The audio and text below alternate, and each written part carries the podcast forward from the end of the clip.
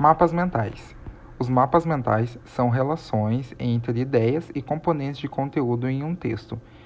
Os mapas mentais são representações visuais de conteúdos e suas relações e podem representar visualmente um conjunto ou mais de ideias. O seu diferencial para outras ferramentas de estudo é seu caráter visual. Dessa técnica de estudo serve principalmente para resumir visualmente um texto, contudo, pode ser utilizado também para fazer qualquer outro tipo de trabalho que envolva criatividade. Contudo, é utilizado principalmente nos estudos, já que para revisões é rápido e prático, e permite uma melhor compreensão e absorção dos conteúdos ou de até mesmo um texto. Há maneiras de fazer ele são à mão ou no computador. Se for feito à mão, pode ser utilizada a maior quantidade de cores e canetas possíveis, e deixando claro que, sua, que deve ser visualmente agradável para o leitor, já que posteriormente deve ser agradável sua leitura para fazer a revisão. Já no computador, existem já inúmeros apps e maneiras além de sites e programas específicos para utilizar essa técnica. Como estudo, ele deve ser utilizado a primeira leitura do texto deve ser a leitura principal, onde deve ser rápida e fluida para entender os tópicos da unidade. É, não precisa seguir a ordem do texto para fazer os mapas mentais.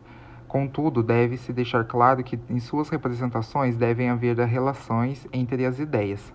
Já em uma segunda leitura, deve ser aprofundado os principais tópicos desse texto, além dos conteúdos e as ideias que explicam e detalham todo o contexto do texto. Não há tamanho ou quantidade para esses componentes, as unidades de estudo. É, a principal maneira de identificar as ideias e os componentes desse texto seriam fazer na segunda leitura utilizar a técnica da sublimação.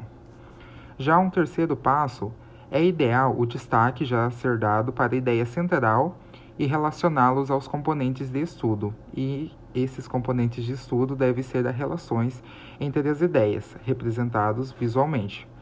Pode ser utilizado inúmeras imagens, desde que elas auxiliem na compreensão do todo. Modificar ou alterar qualquer que seja o componente em um mapa mental é plausível, já que essa mudança é, representa maior experiência para o aluno e estudante, que posteriormente fará cada vez é, melhores mapas mentais, já que inicialmente essa técnica pode ser difícil, contudo aprofundada, essa experiência levará a um melhor resultado. É, há duas grandes vantagens na produção dos mapas mentais. A primeira, por ser representações visuais, sua maneira de estudo é mais simples e focada. Já uma segunda vantagem é que seu esforço demandado para sua produção inicial aumenta nossa compreensão desses conteúdos e conceitos.